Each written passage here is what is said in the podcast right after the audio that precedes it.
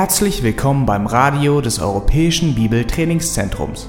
Unser Anliegen ist, dass der folgende Vortrag Sie zum Dienst für unseren Herrn Jesus Christus ermutigt.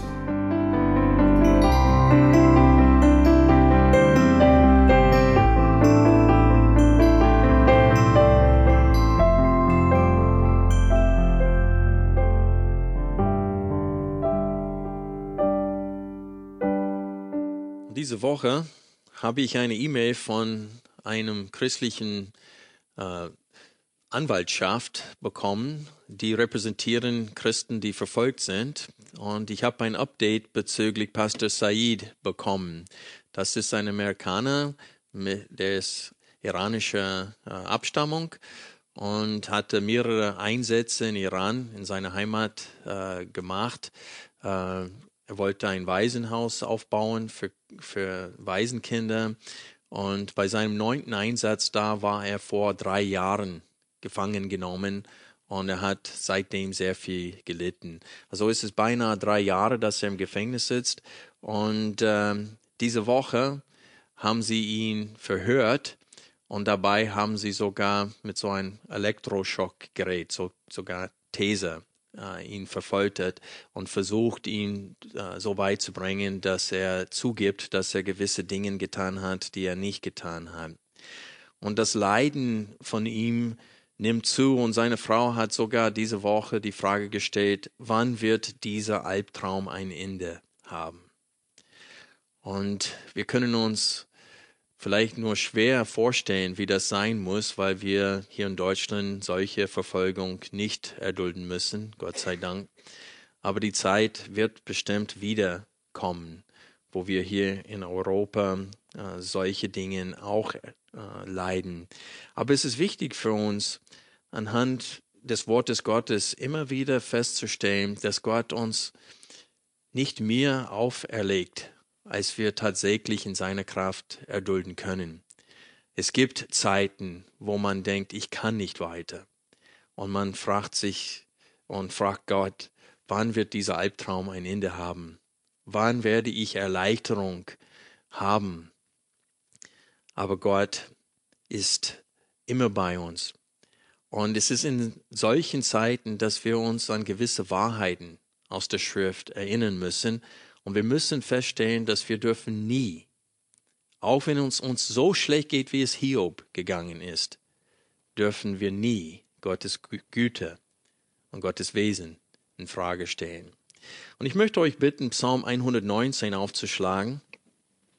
Dieser Psalmist leidet unter den Gottlosen und unter den Übermütigen oder Frechen und Wegen seiner Gerechtigkeit leidet er. Wir lesen heute weiter ab Vers 121.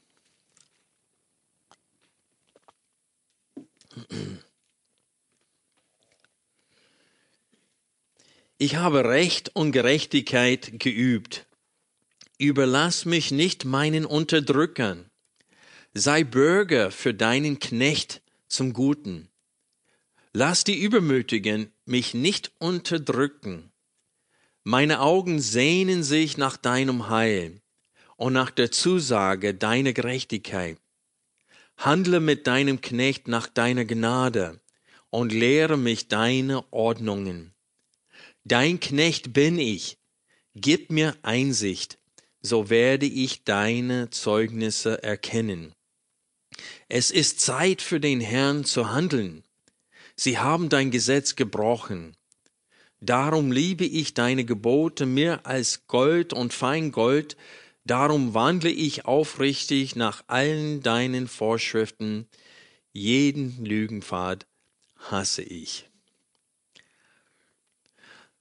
Das Erste, was wir betrachten wollen oder zum Herzen nehmen wollen anhand dieser Strophe ist in Vers 121 zu äh, zu lesen. Es steht hier, ich habe Recht und Gerechtigkeit geübt.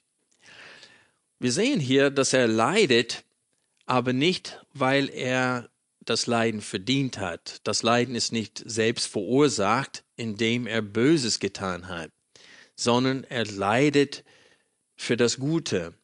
Und das ist das, was wir zum Herzen nehmen müssen, ist, wenn wir leiden sollten, dann sollte es für das Gutes tun, für äh, wir sollten leiden als Christen, als Menschen, die Gottes Gerechtigkeit ausüben und aus diesem Grund leiden wir.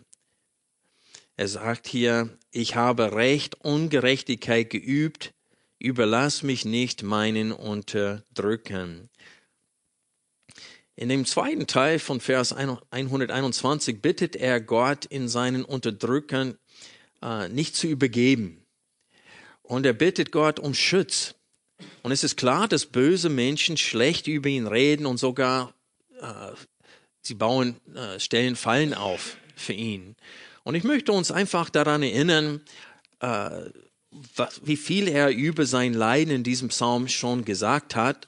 Wir gehen zurück auf Vers 28 und wir achten auf ein paar Stellen hier, wo er sagt, wie er leidet. Vers 28 lesen wir, keinen Schlaf findet meine Seele vor Kummer, richte mich auf nach deinem Wort. Und dann Vers 41 bis 42, Lass über mich kommen deine Gnade, Herr, dein Heil nach deiner Zusage, damit ich meinem Lästerer ein Wort antworten kann, denn ich vertraue auf dein Wort. Und so wir sehen hier, dass sie lästern über ihn. Dann Vers 51. Die Übermütigen haben mich über die Massen verspottet, aber von deinem Gesetz bin ich nicht abgewichen. So hier sehen wir, dass er nicht nur verlästert wird, sondern verspottet wird. In Vers 69 lesen wir, Lügen haben die Übermütigen gegen mich erdichtet. Ich bewahre deine Vorschriften von ganzem Herzen. So sie verspotten ihn und sie erzählen Lügen über ihn. Dann in Vers äh, 81 die, fast die ganze Strophe hier, diese Kaf-Strophe 81 bis 88, fast jeder Vers hier hat mit seinem Leiden zu tun. Meine Seele verzehrt sich nach deinem Heil. Ich warte auf dein Wort. Meine Augen verzehren sich nach deiner Zusage. Wann wirst du mich trösten? Denn wie ein Schlauch im Rauch bin ich, deine Ordnungen habe ich nicht vergessen. Wie viele werden der Tage deines Knechts sein? Wann wirst du Gericht halten über meine Verfolger? Die Übermütigen haben mir Gruben gegraben, sie, die nicht nach deinem Gesetz sind. Also hier sehen wir, dass sie Fallen aufbauen für ihn. Und so wir sehen hier, dass er leidet sehr. Vielleicht noch nicht bis aufs Blut, wie der Schreiber des Hebräerbriefes äh, den verfolgten Juden damals schrieb und sagte, Ihr habt noch nicht bis aufs Blut leiden müssen, aber sie hatten Land und Gut und Habe verloren. Sie hatten schon sehr viel gelitten. Und wir sehen hier, dass, dass es ihm nicht gut geht und dass er diese Unterdrückung satt hat. In Vers 95 lesen wir, die Gottlosen haben mir aufgelauert, um mich umzubringen. Ich achte auf deine Zeugnisse. Also er steht schon auch in Lebensgefahr. Sie wollen ihn auch umbringen. Und dann in Vers 107 lesen wir, ich bin über die Massen gebeugt, Herr, belebe mich nach deinem Wort. In Vers 110 lesen wir, die Gottlosen haben mir eine Schlinge gelegt, aber von deinen Vorschriften bin ich nicht abgeirrt. Und so er nennt sie die Gottlosen, sein Über, äh, Unterdrücker, er nennt sie die Übermütigen, äh, die Frechen, die Gemeinen. So beschreibt er seine Feinde, die Fallen für ihn aufstellen. Und so hier geht es tatsächlich um Verfolgung. Sein Hauptleiden, das hier gestellt wird, ist nicht Krankheiten oder sonst was, Arbeitslosigkeit, sondern Verfolgung der leidet wirklich äh, durch diese Verspottung und Verhöhnung der Gottlosen. Ich möchte an dieser Stelle äh, uns daran erinnern, dass selbst wenn wir viel erdulden müssen, es soll wirklich wegen der Gerechtigkeit sein und nicht weil wir es verdient haben, weil wir Böse mit Bösem vergolten haben, zum Beispiel. Und ich möchte euch bitten, 1. Petrus aufzuschlagen, weil hier haben wir eine Parallele.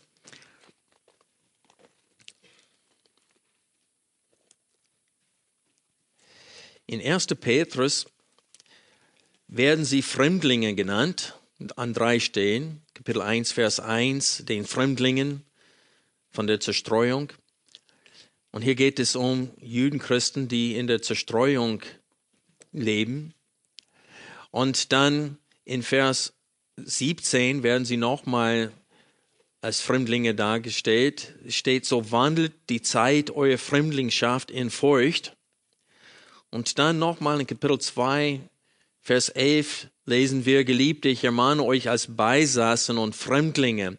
Und das Wort Beisassen äh, bedeutet, das, das sind Menschen ohne das volle Bürgerrecht des Landes, äh, wo sie wohnen. Und sie sind da nicht zu Hause. Und so, sie haben ihr Haus und ihr Land und ihre Heimat verloren wegen ihres Glaubens an Jesus Christus. Und auch sie leiden. Und Petrus richtet ein paar gute Worte an sie. Wir sehen auch, dass über sie schlecht geredet wird.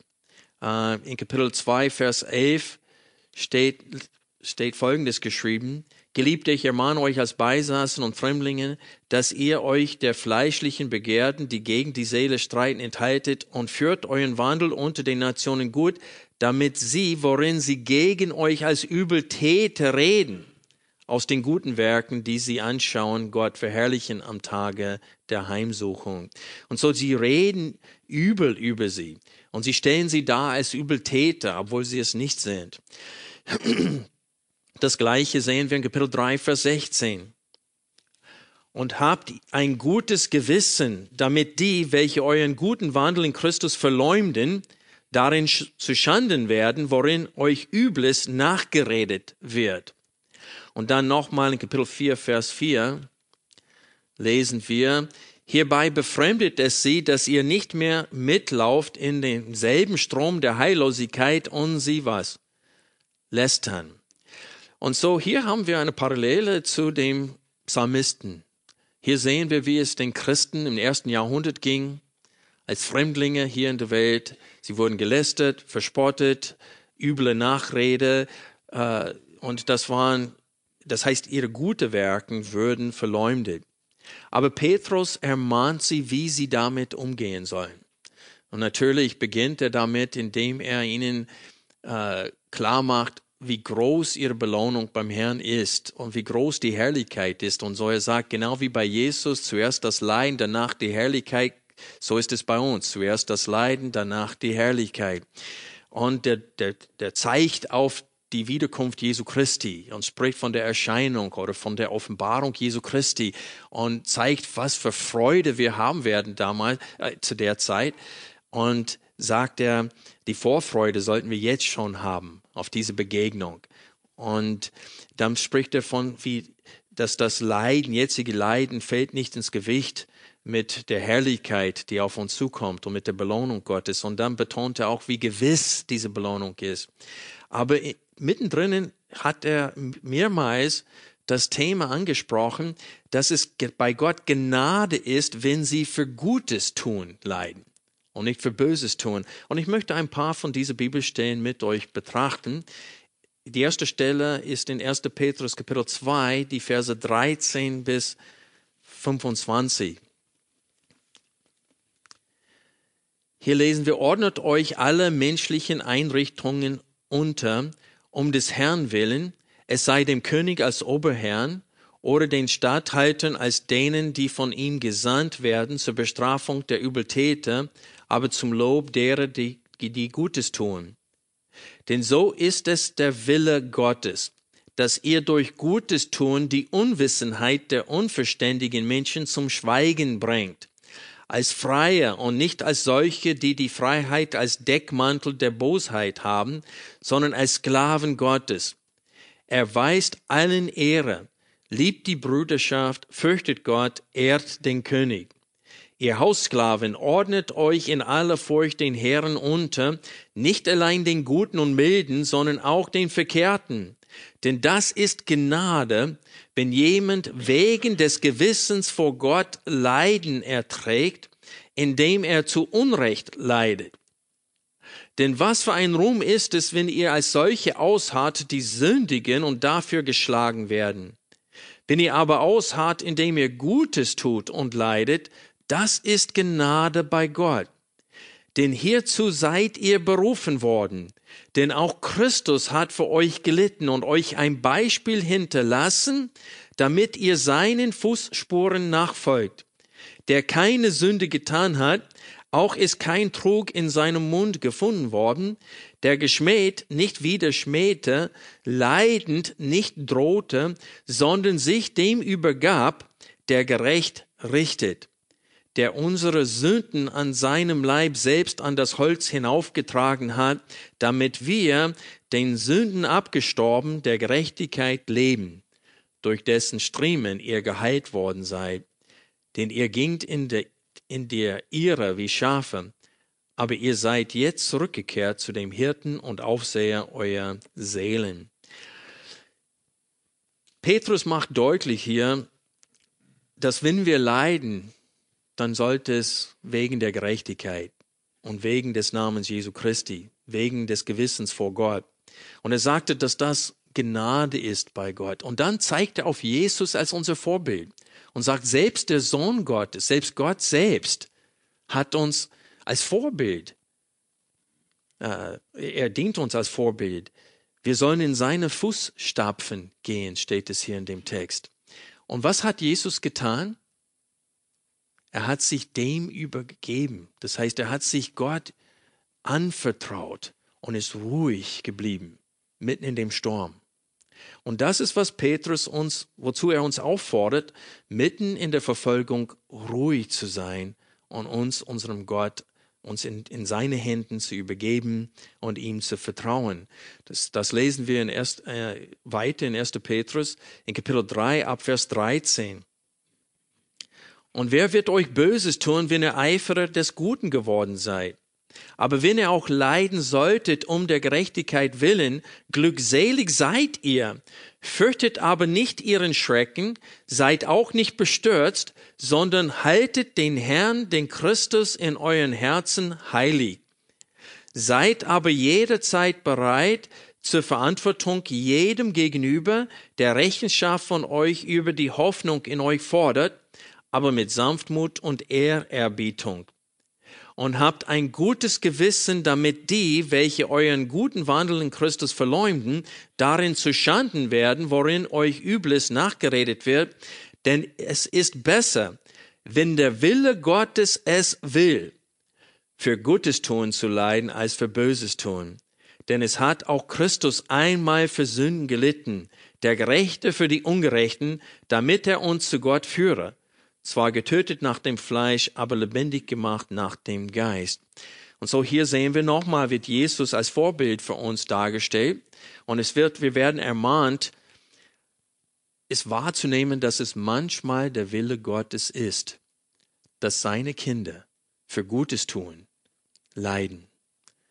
Und in einer Zeit, wo viele sich an den Wohlstand gewöhnt haben und sich nicht als Pilger hier auf Erden nicht mehr betrachten, sondern das ist ihr Heimat und die wollen ganz tiefe Wurzeln schlagen, dann ist es für sie sehr schwierig, wenn sie verfolgt werden, weil ihre Träume werden zerstört. Aber hier haben wir keine bleibende Stadt, sondern wir suchen die, die oben ist. Und die Verfolgung nützt uns in dieser Hinsicht. Es bringt, ist es für uns ein Nützen, weil es uns wieder einstellt und zeigt und daran erinnert, wofür wir leben sollen. In Kapitel 4 ab Vers 12 sagt Petrus das nochmal. Geliebte, lasst euch durch das Feuer der Verfolgung unter euch, das euch zur Prüfung geschieht, nicht befremden, als begegne euch etwas Fremdes, sondern freut euch, insoweit ihr der Leiden des Christus teilhaftig seid, damit ihr euch auch in der Offenbarung seiner Herrlichkeit jubelnd freut wenn ihr im Namen Christi geschmäht werdet.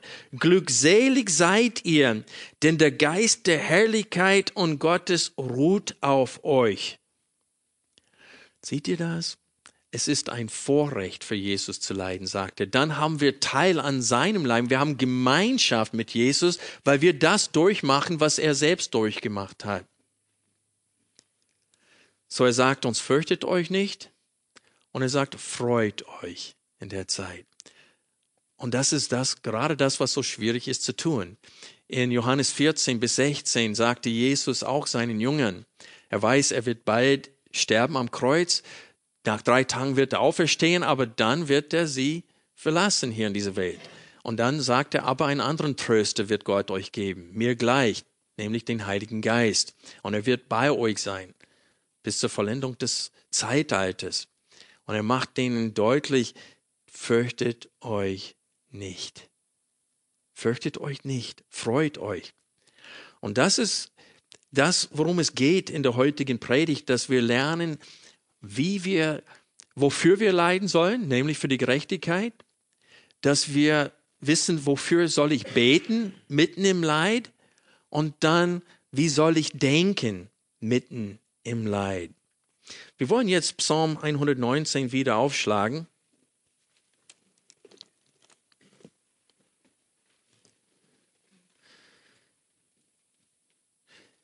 Dieser Psalmist, er lässt sich nicht durch seinen Unterdrücken von dem Weg der Wahrheit abbringen. Er bleibt auf den richtigen Weg und er übt Gerechtigkeit und das Recht aus. Und das ist auch unsere äh, Aufgabe in der jetzigen Zeit. Aber der zweite Hälfte von Vers 121 sehen wir, wie wir mitten in dem Leib beten sollen. Überlass mich nicht meinen Unterdrückern, und dann Vers 122, sei Bürger für deinen Knecht zum Guten. Lass die Übermütigen mich nicht unterdrücken. Und hier sieht man am Ende von Vers 121 und am Ende von Vers 122 das Wort unterdrücken. Einmal als Nomen, die, die Menschen unterdrücken, die unterdrücken, und einmal als Verb unterdrücken. Und so er betet, Herr, lass es nicht zu, dass, dies, dass ich in die Händen diesem Menschen, meinen Unterdrücken, gegeben werde. Übergib mich, dein Knecht, nicht in die Hände von meinen Unterdrückern. Und er bittet Gott, das zu verhindern. Und das dürfen auch wir bitten. Und oft schreitet Gott hinein und rettet uns vor unseren Feinden. Aber Petrus hat uns bereits gesagt, dass wir wissen müssen, dass manchmal es durchaus der Wille Gottes ist, dass wir in ihre Händen geliefert werden. Und dass wir durch ihre Hände leiden. Wie Petrus und Paulus und allen Christen in den letzten 2000 Jahren wird der Heilige Geist, der in uns wohnt, niemals von unserer Seite weichen. Und er bleibt unsere Tröster, auch mitten im Leid. Und er hilft uns richtig zu denken und auch zu wissen, wofür wir beten sollen und sogar auch Freude mitten im Leid zu haben. Und so wir dürfen bitten, dass Gott äh, einschreitet, dass er eingreift, dass er erleichtert unseres Leiden, dass er die Gottlosen jetzt schon richtet und nicht erst bei der Wiederkunft Jesu Christi. Das dürfen wir beten, aber wir müssen wissen, dass manchmal es der Wille Gottes ist, dass wir zu seiner Ehre leiden. In Vers 123 lesen wir, meine Augen sehnen sich nach deinem Heil und nach der Zusage deiner Gerechtigkeit. Also hier sehen wir das, was wir bereits in Vers 82 gesehen haben. In 82 lesen wir, meine Augen verzehren sich nach deiner Zusage, wann wirst du mich trösten? Und so, wenn er spricht hier, dass seine Augen verzehren sich oder sehnen sich, äh, es meint, dass er schaut und er hofft und er wartet auf Gottes Eingreifen. Aber er sagt, es kommt nicht. Und diese Zeit, diese Zeit des Wartens auf Gottes Handeln kann ganz schön schwierig sein. Das ist nicht einfach, wenn man leidet. Und so stellt er die Frage, wann wirst du mich trösten? Und dann sagte hier, meine Augen sehnen sich nach deinem Heil und nach der Zusage deiner Gerechtigkeit. Also er wartet auf Gottes Eingreifen, aber es kommt entweder nicht in der Form, die er sich vorstellt, oder Gott zögert mit seinem Eingreifen, so dass er müde von Warten ist. Er fragt sich, wann Gott etwas gegen der Gottlosen unternehmen wird. Er sehnt sich nach Erleichterung. Und derselbe Gedanken haben wir auch in Vers 126 hier in dieser Strophe. Es steht, es ist Zeit für den Herrn zu handeln. Er sagt, Herr, es ist Zeit. Unternimm etwas. In der Einleitung heute habe ich von der Frau von Pastor Said gesprochen. Und sie hat Folgendes zu seiner jetzigen Situation diese, äh, geschrieben diese Woche. Wann wird dieser Albtraum ein Ende haben? Said ist kein Verbrecher, er ist ein Christ und ist motiviert durch christliche Werte, den ärmsten und bedürftigen Kindern in Iran zu helfen. Die sollte als etwas Gutes für die Gesellschaft in Iran gesehen werden. Noch einmal hören zu müssen, dass die Radikalen in Iran sich bemühen, Beweise gegen meinen Mann zu fabrizieren, und dass er noch einmal gefoltert und mit einem Elektroschockwaffe verletzt wurde, ist fast zu viel zu ertragen. Es ist Zeit für Regierungen weltweit, ihr Fokus auf die Ungerechtigkeiten der, der iranischen Regierung zu fixieren und der iranischen Regierung aufzufordern, meinen Mann zu befreien. Es ist Zeit für Geschäfte, die mit Iran Geschäft machen wollen, nicht mehr auf den Gewinn zu achten. Stattdessen sollen sie ihren Blick auf die Instabilität einer Regierung werfen, die dafür bekannt ist, unschuldige Männer und Frauen ins Gefängnis zu werfen, nur weil sie ihre legitimen Freiheiten geübt haben. Jeder muss mehr von den Leitern in Iran fordern, egal welche Natur seine Beziehung zu Iran ist. Ich bete, dass während Präsident Rouhani nächste Woche in den USA rumreist, er viele ernste Stimmen hören wird, die für die Freiheit von Said schreien. Also ihre Verzweiflung, ihr Frust kann man hören in diesen Worten. Und zweimal sagt sie, es ist an die Zeit. Und das ist genau das, was wir hier in Vers 126 lesen. Es ist Zeit für den Herrn zu handeln. So könnt ihr ein Gefühl bekommen für die Lage des Psalmisten. Und für uns ist es wirklich schwer manchmal für uns tatsächlich in die Lage des Psalmisten zu versetzen, weil wir sowas nicht erdulden müssen. Aber wir können anhand des Leidens unseren Glaubensgeschwistern weltweit empfinden, wie es sein muss für sie und was hier gemeint ist durch das Leiden. Freunde, ist es schwer, wie gesagt, für uns das zu verstehen. Aber wenn wir denken in der jetzigen Zeit, dass das Leiden nicht nur Verfolgung ist, manche leiden, äh, weil sie krank sind oder Behinderungen haben oder sind arbeitslos oder einsam. Und sie fragen sich, wann wird das Leiden ein Ende haben, diese Art des Leidens. Und was wir anhand von Psalm 119, Vers 123 und 126 wahrnehmen sollen, ist Folgendes. Es ist in Ordnung, Gott unsere Sehnsucht nach Gerechtigkeit oder Erleichterung im Gebet mitzuteilen. Es ist in Ordnung zu sagen, Gott, ich kann nicht mehr. Gott, ich bin an meine Grenzen. Hilf mir, greift ein, jetzt ist die Zeit, ich kann nicht mehr. Es ist in Ordnung, respektvoll, Gott sowas zu sagen. Wir sollen nie seine Güte in Frage stellen, aber wir dürfen unsere Ungeduld und unsere Schwachheit Gott kundtun. Wir dürfen dies, wie gesagt, nie respektlos tun. Wir dürfen dabei nie Gottes Güte in Frage stellen. Wir müssen wissen, dass Gott immer einen Grund hat. Gott hat immer einen Grund, wenn er mit seinem Eingreifen zögert. Denn Gott ist immer dabei, uns in das Bild seines Sohnes zu verwandeln und oft verwendet er gerade das Leiden, um uns Jesus ähnlicher zu machen. Dazu müssen wir bedenken, dass Gott dabei ist, seinen Heilsplan fortzuführen. Er allein weiß, wann es Zeit ist zu handeln, aber wir dürfen ihn bitten, jetzt zu handeln. Wir müssen beides berücksichtigen. In den Versen 124 Und 125 erinnert er Gott an ihre Beziehung. Er sagt, Gott, ich bin dein Knecht. Handle mit deinem Knecht nach der Gnade und lehre mich deine Ordnungen. Dein Knecht bin ich.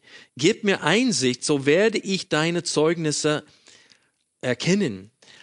Und wenn wir bedenken, dass er sich als Sklave Gottes, als Knecht Gottes nur 14 Mal insgesamt in diesem Psalm nennt und dreimal davon hier in diese eine Strophe, dann ist die, will er in dieser Strophe betonen, Herr, ich bin dein Knecht.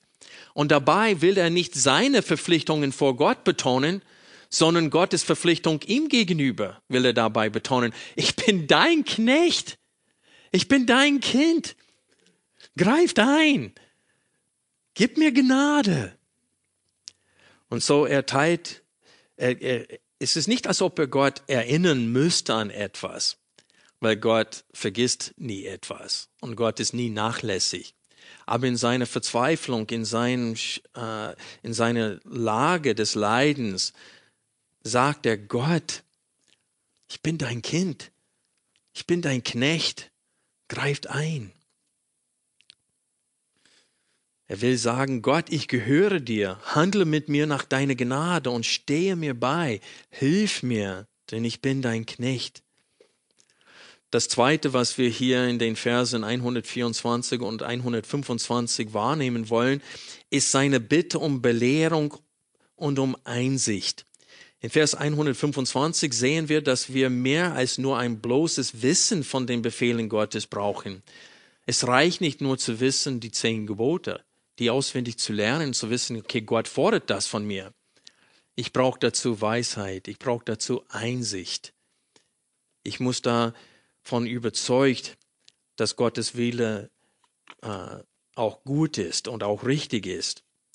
Einsicht haben wir auch mitten im Leid nötig, weil wir sonst falsch denken konnten und Gott anklagen konnten. In den Versen 126 bis 128 sehen wir, wie wir mitten im Leid denken sollen.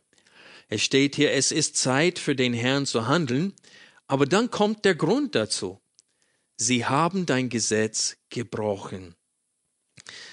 In diesem Zeit, wo wir warten müssen auf Gott, dass er handelt, und wir sehen, wie die Gesetzlosigkeit und Gottlosigkeit in der Gesellschaft steigt und das betrübt uns, in dieser Zeit des Wartens müssen wir richtig denken. Und wir müssen wissen, dass Gott allein den richtigen Zeitpunkt für sein Eingreifen kennt. Er allein weiß, wann ist die richtige, wann die richtige Zeit ist, die Gottlosen zu richten und uns Erleichterung zu schenken. Er hat auch einen Zeitpunkt gesetzt, wo er dann noch einmal die ganze Welt richten wird. Und viele denken, ja, ich weiß, wenn Jesus wiederkommt, werden wir den Unterschied zwischen den Gottlosen und zwischen den Gerechten erkennen. Aber wir dürfen wissen, dass Gott auch immer wieder am Eingreifen ist. Wir sehen das in der Schrift und wir haben es auch öfter selbst erlebt. Wir sehen das in der Geschichte, in der Weltgeschichte, wie oft Gott eingreift und gottlosen und bösen Männern ein Ende setzt. Wir dürfen wissen, dass Gott auch in der jetzigen Zeit die Gottlosen einschränkt. Denkt an Hitler und Stalin. Eine Zeit lang haben sie als Diktatoren geherrscht und terrorisiert. Und es ging den Deutschen zu der Zeit genau wie dem Psalmisten. Viele Deutsche in der Zeit haben gefleht. Herr, wann greifst du ein? Wann tust du etwas? Die haben sogar Dinge unternommen. Ich vergesse, wie dieser eine General heißt, der versucht hat, Hitler umzubringen. Stauffenberg. Aber es ist nicht ihm gelungen. Warum? Weil die Zeit noch nicht da war. Gott hat seinen Grund. Und, wir, und Hitler war ein Werkzeug in seiner Hände, genau wie der König Assurs war. Wenn wir Jesaja Kapitel 10 lesen, es steht, der ist die Route meines Zornes. Er denkt nicht so, er denkt anders, aber in Wirklichkeit führt er genau das aus, was ich will. Und wir müssen verstehen, dass Gott ständig am Eingreifen ist, indem er das Böse einschränkt. weil wir wissen in der Offenbarung, wie viel die Boshaftigkeit überhand nehmen wird, wenn der Antichrist herrschen darf. Und ist es noch nicht so weit. Und wir sehen, dass Gott tagtäglich grenzt er das Böse ein, sonst konnten wir gar nicht leben hier auf Erden. Und dazu müssen wir am Psalm 37, Vers 10 denken. Noch kurze Zeit und der Gottlose ist nicht mehr und siehst du dich um nach seiner Stätte, so ist er nicht da. Und das ist wahr. Und die Geschichte in der Bibel und außerhalb der Bibel bestätigt das. Also wir müssen lernen, in der Hoffnung auf das Eintreffen des Wortes Gottes zu leben und zugleich müssen wir in der Hoffnung leben, dass Gott auch vor der Wiederkunft Jesu Christi immer wieder eingreift, um seine Kinder Erleichterung äh, zu schenken. Und jetzt die richtige Motivation für das Beten um Gericht. Wenn wir Gott bitten, die Gottlosen zu richten, welche Motivation soll im Herzen sein? Sollte es in erster Linie sein, dass ich leide? Oder sollte es in erster Linie sein, wie es hier in Vers 126 steht, sie haben dein Gesetz gebrochen. Die Ehre, die dir zusteht, bekommst du nicht, Gott. Greif ein, Dein Name wird gelästert. Greift ein, Herr. Dein Wort wird nicht gehalten. So müssen wir denken. Nicht wehe mir oder ich arme, ich bin dir so treu, Herr, und dann lässt du mir sowas passieren. So sollen wir nicht denken, sondern dein Gesetz wird gebrochen. Dein Wort wird gebrochen. Du bekommst die Ehre nicht, die dir zusteht. Und es muss uns betrüben, wenn Menschen Gottes Wort nicht halten. Aber dies kann erst der Fall sein, wenn das, was in, Vers, in den Versen 127 und 128 wahr ist in unserem Leben. Wenn wir das lieben, was Gott liebt und hassen, was Gott hasst, dann können wir so denken wie diese Psalmisten. Und dann werden wir betrübt, weil Gottes Wort nicht gehalten wird, weil Gott nicht geehrt wird. Hier steht es, darum liebe ich deine Gebote mehr als Gold und Feingold, darum wandle ich aufrichtig nach allen deinen Vorschriften. Jeden Lügenpfad hasse ich. Und so hier sehen wir Liebe und Hass nochmal. Er liebt das Wort Gottes mehr als Gold und er hasst jeden Lügenpfad. Denkt an Lot.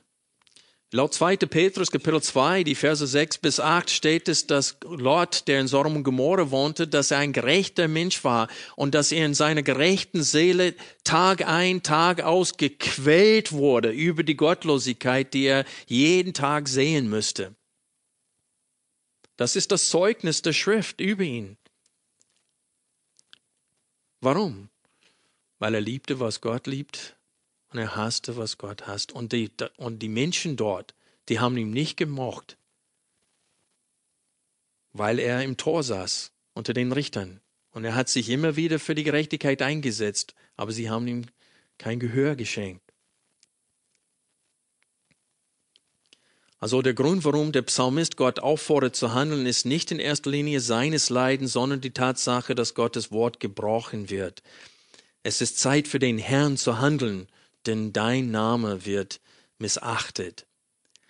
Wenn wir Vers 127 kurz anschauen, sehen wir das Wort darum. Eigentlich beide Verse, 127 und 128, beginnen mit dem Wort darum. Und es scheint hier nicht zu passen, weil das Wort darum bedeutet, auch in der Urschrift, das Wort, das hier verwendet wird, der Begriff Alken, Uh, auf Englisch wird es mit therefore übersetzt und mit, auf Deutsch darum. Und es heißt auf diesen Grund. Und es wurde, scheint hier im Zusammenhang, sie haben dein Gesetz gebrochen und aus diesem Grund liebe ich deine Gebote. Und das ergibt für mich keinen Sinn. Wie sollen wir das verstehen? Ich glaube, dass diese erste darum bezieht sich auf Vers 125, wo es steht, dein Knecht bin ich, gib mir Einsicht, so werde ich deine Zeugnisse erkennen. Und diese Einsicht, wenn Gott ihm diese, ihn belehrt, wie es in Vers 124 steht, und ihm diese Einsicht gibt, dann hasst er jeden Lügenpfad. Und das sehen wir in Vers 104. Da steht es, aus, aus deinen Vorschriften empfange ich Einsicht, Darum hasse ich jeden Lügenpfad.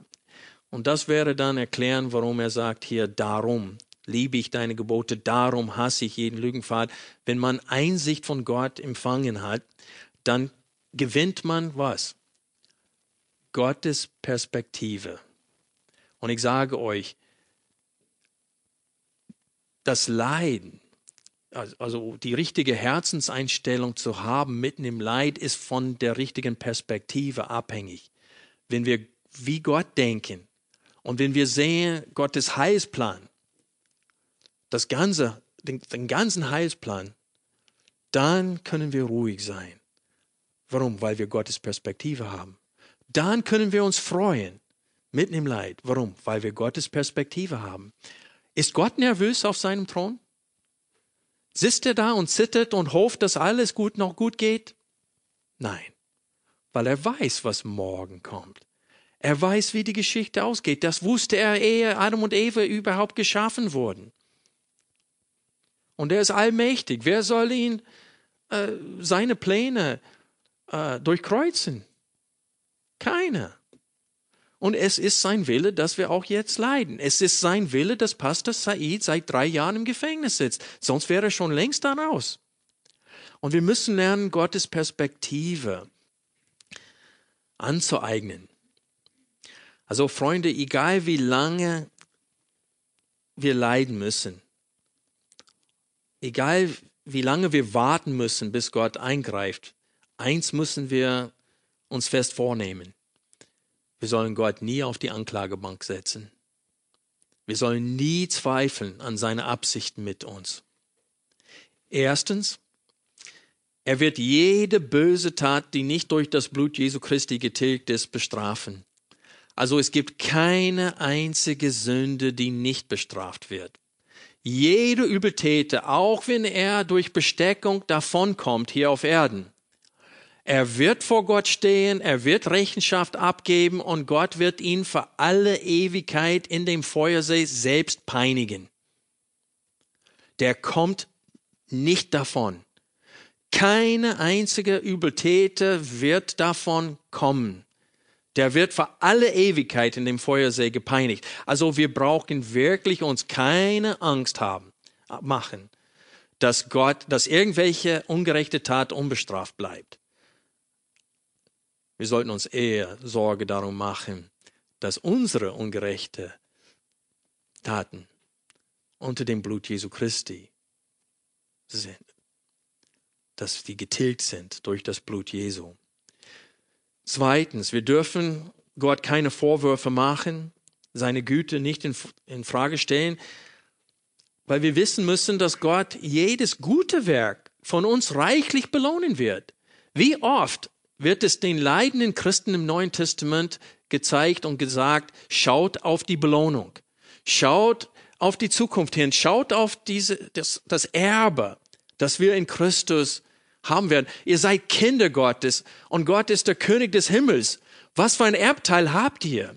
Und Paulus betet, dass wir begreifen, dass Gott uns in die Lage versetzt zu begreifen, wie groß das Erbteil ist. Wir sind wie Kinder, die mit der Verpackung spielen und nicht mit dem Spielzeug. Wir, wir lassen uns ablenken von dem Leben hier auf Erden und können uns, weil wir, wir uns gar nicht vorstellen können, dass das besser ist bei Gott. Und das Leiden ist wie ein Tropfen im Meer im Vergleich zu der Herrlichkeit bei Gott für alle Ewigkeit. Und das ist, was Petrus in seinen beiden Briefen betont. Auch in dem Hebräerbrief lesen Folgendes. Kapitel 10 ab Vers 32. Gedenkt aber der früheren Tage, in denen ihr, nachdem ihr erleuchtet worden wart, viel Leidenskampf erduldet habt, als ihr teils durch Schmähungen und Bedrängnisse zur Schau gestellt und teils Gefährten derer wurdet, denen es so erging denn ihr habt sowohl mit den Gefangenen gelitten als auch den Raub eurer Güter mit Freuden aufgenommen, da ihr wisst, dass ihr für euch selbst einen besseren und bleibenden besitzt habt. Werft nun euer Zuversicht nicht weg, die eine große Belohnung hat. Denn Ausharren habt ihr nötig, damit ihr, nachdem ihr den Willen Gottes getan habt, die Verheißung davontragt. Denn noch eine ganz kleine Weile und der Kommende wird kommen und nicht säumen. Mein Gerechter aber wird aus Glauben leben, und wenn er sich zurückzieht, wird meine Seele kein Wohlgefallen an ihm haben. Wir aber sind nicht von denen, die zurückweichen zum Verderben, sondern von denen, sie glauben zur Gewinnung des Lebens. Und dann später in Kapitel 11 bezüglich Mose schrieb der Schreiber des Hebräerbriefes, durch Glauben weigerte sich Mose, als er groß geworden war, ein Sohn der Tochter Pharaos zu heißen und zog es vor, lieber zusammen mit dem Volk Gottes geplagt zu werden, als den zeitlichen Genuss der Sünde zu haben, indem er die Schmacht des Christus für größeren Reichtum hielt als die Schätze Ägyptens, denn er schaute auf die Belohnung. Und Freunde, jede Ungerechtigkeit wird bestraft und jede gute Tat im Namen Jesu Christi wird belohnt. Das, das steht fest. So wie sollen wir Gott irgendwelche Ungerechtigkeit in der jetzigen Zeit vorwerfen? Das Leiden vermehrt unseren Lohn. Ich weiß noch, wo Shane ziemlich jung war und ich habe darüber gesprochen, über dieses Thema und er sagte, eigentlich sagte er, tun Sie uns eigentlich einen Gefallen, wenn Sie uns verfolgen. Ich sagte, die Wahrheit ist angekommen. So ist es. Eigentlich tun Sie uns einen Gefallen, denn Sie vermehren die Juwelen in unserer Krone und die Freude, wenn wir vor Gott stehen. Es gibt einen dritten Grund, warum wir Gott nie auf die Anklagebank setzen sollen. Und wir sollen nie zweifeln über sein, sein Zögern mit seinem Eingreifen. Denn wir dürfen nie vergessen, dass Gott immer einen Grund hat, warum er mit seinem Gericht zögert. Viele Israeliten damals unter dem König Manasse, das war der böseste König Judas. Der hat 55 Jahre geherrscht. David hat nur 40 Jahre geherrscht. Salomo auch. Und dieser böse König dürfte 55 Jahre herrschen. Aber dann lesen wir Folgendes in 2. Chronik, Kapitel 33 ab Vers 9. Aber Manasse verführte Jude und die Bewohner von Jerusalem mehr Böses zu tun als die Nationen, die der Herr vor den Söhnen Israel ausgetilgt hatte. Und der Herr redete zu Manasse und zu seinem Volk, aber sie achteten nicht darauf. Da ließ der Herr die Herrobersten des Königs von Assur über sie kommen, und sie nahmen Manasse gefangen und banden ihn mit ehernen Fesseln und führten ihn nach Babel. Und als er so bedrängt war, flehte er den Herrn, seinen Gott, an und demütigte sich vor dem Herrn, vor dem Gott seiner Väter und betete zu ihm. Und er ließ sich von ihm erbitten und er hörte sein Flehen und brachte ihn nach Jerusalem in seine Königsherrschaft zurück. Da erkannte Manasse, dass der Herr, das heißt Yahweh, der wahre Gott ist. Danach baute er die äußere Mauer für die Stadt Davids westlich von Gihon im Teil und bis da, wo es zum Fischtor hineingeht und umschloss den Offel. Und er baute sie sehr hoch. Und er legte Herroberste in alle befestigten Städte in Juda. Und er tat die fremden Götter weg und das Götzenbild aus dem Haus des Herrn und alle Altäre, die er auf dem Berg des Hauses des Herrn und in Jerusalem gebaut hatte, und er warf sie vor die Stadt hinaus.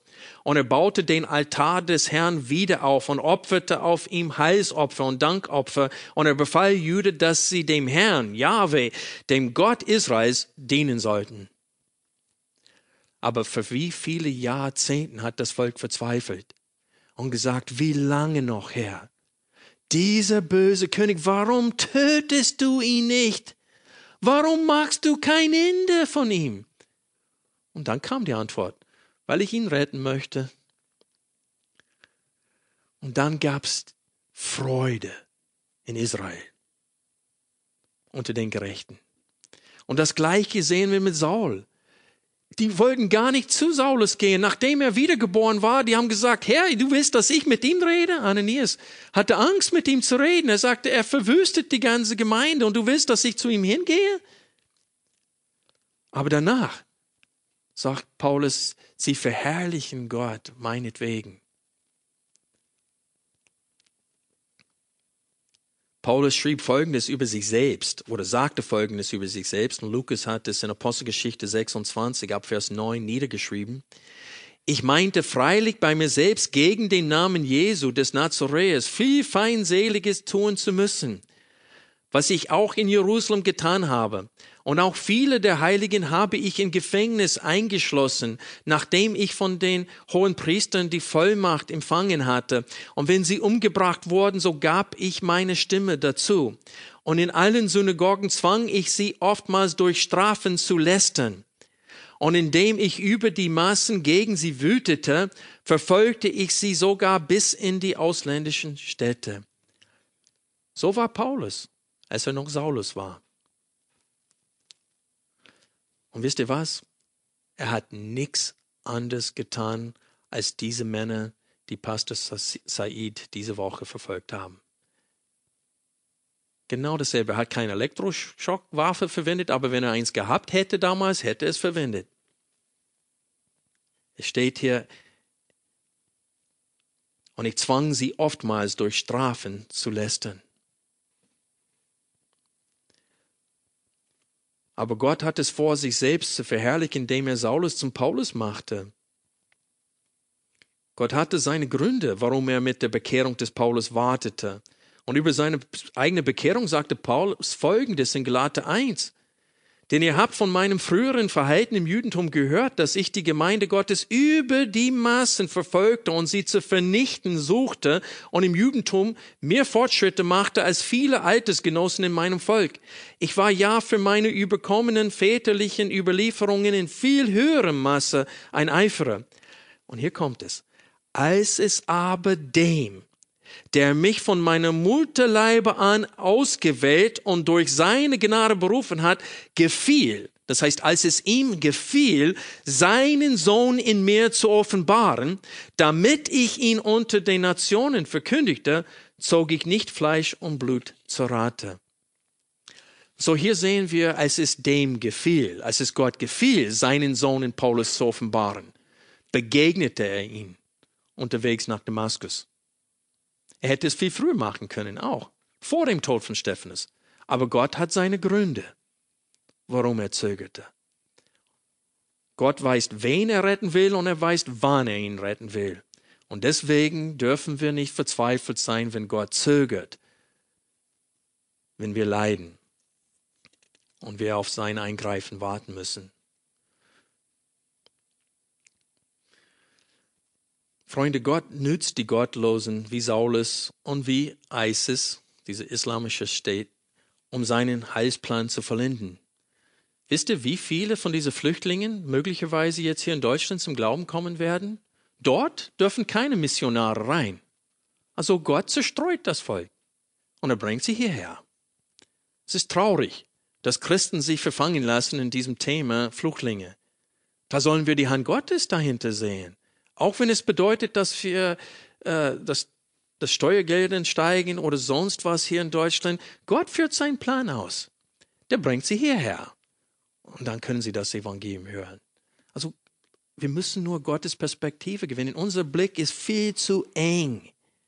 Wir müssen wirklich ein paar Schritte zurücknehmen und sehen, wie Gott am Wirken ist. Und so können wir ruhig sein, mitten in dem Sturm. War Jesus besorgt in dem Boot, wo der Sturm tobte? Nein, weil er Gott ist. Und wir müssen wissen, Gott ist auf unserer Seite. Und er will uns wie Paulus auch verwenden. Also manches Leiden wird uns an unsere Grenzen bringen, wie Hiob. Wir werden wie die Frau von Pastor Said seufzen und sagen, wann wird dieser Albtraum ein Ende haben? Aber wenn wir Gottes Heilsplan als Ganzes im Blick halten, dann werden wir wissen, dass Gott einen großen Plan hat und dabei ist, ihn in der jetzigen Zeit auch auszuführen. Das Leiden seiner Kinder wegen ihrer Gerechtigkeit ist Teil seines Planes. Das müssen wir beherzigen. Wir wollen jetzt gleich beten und um uns zu helfen, richtig zu denken, während wir beten, möchte ich eine Bibelstelle aus Apostelgeschichte 20 noch zitieren wo Paulus seine Einstellung zum Leid zum Ausdruck bringt. Postgeschichte 20 die Verse 22 bis 24. Und hiermit schließe ich die Predigt heute und wir leiten gleich über zum Gebet. Und nun siehe, gebunden im Geist gehe ich nach Jerusalem und weiß nicht, was mir dort begegnen wird, außer dass der Heilige Geist mir von Stadt zu Stadt bezeugt und sagt, dass Fesseln und Bedrängnisse auf mich warten. Aber ich achte mein Leben nicht der Rede wert, damit ich meinen Lauf vollende und den Dienst, den ich von, mein, von dem Herrn Jesus empfangen habe, nämlich das Evangelium der Gnade Gottes zu bezeugen. Ich achte mein Leben nicht der Rede wert. So müssen wir lernen zu denken.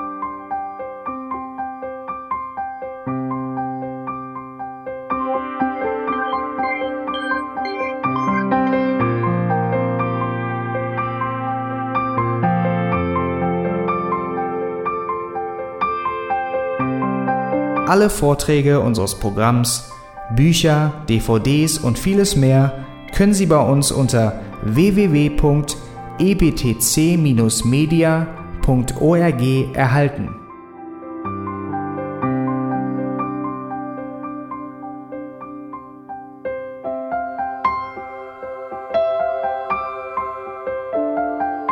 Radio Neue Hoffnung ist frei und ohne Werbung nur aufgrund Ihrer Spenden möglich.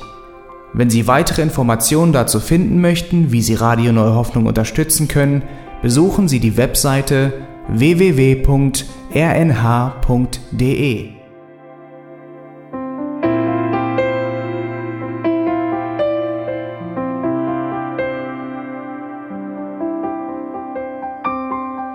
Die Sendezeiten des EBTC sind Montag, Mittwoch, Freitag und Samstag jeweils von 10 bis 11 Uhr.